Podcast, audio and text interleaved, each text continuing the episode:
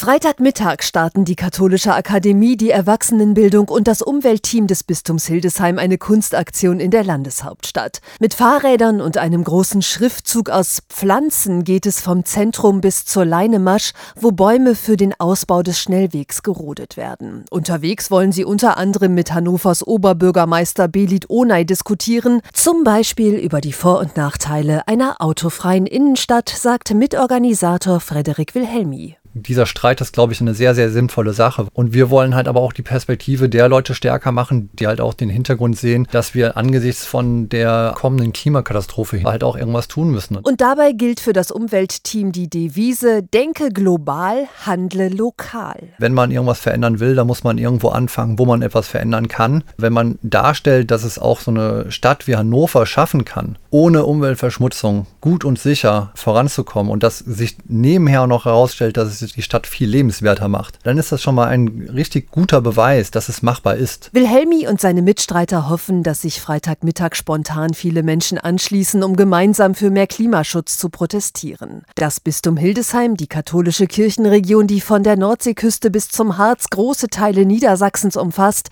will selbst bis zum Jahr 2035 klimaneutral werden. Wilhelmi meint, für die Kirche sollte dieses Vorhaben selbstverständlich sein. Es ist ganz klar, dass wir den Auftrag haben, für unsere Nachkommen halt einen lebenswerten Planeten zu hinterlassen. Und ich finde, das muss man nicht noch nicht mal christlich begründen, aber es ist auf jeden Fall christlich begründbar. Die Fahrrad- und Kunstaktion startet am Freitag um 12 Uhr in der Schmiedestraße in Hannover.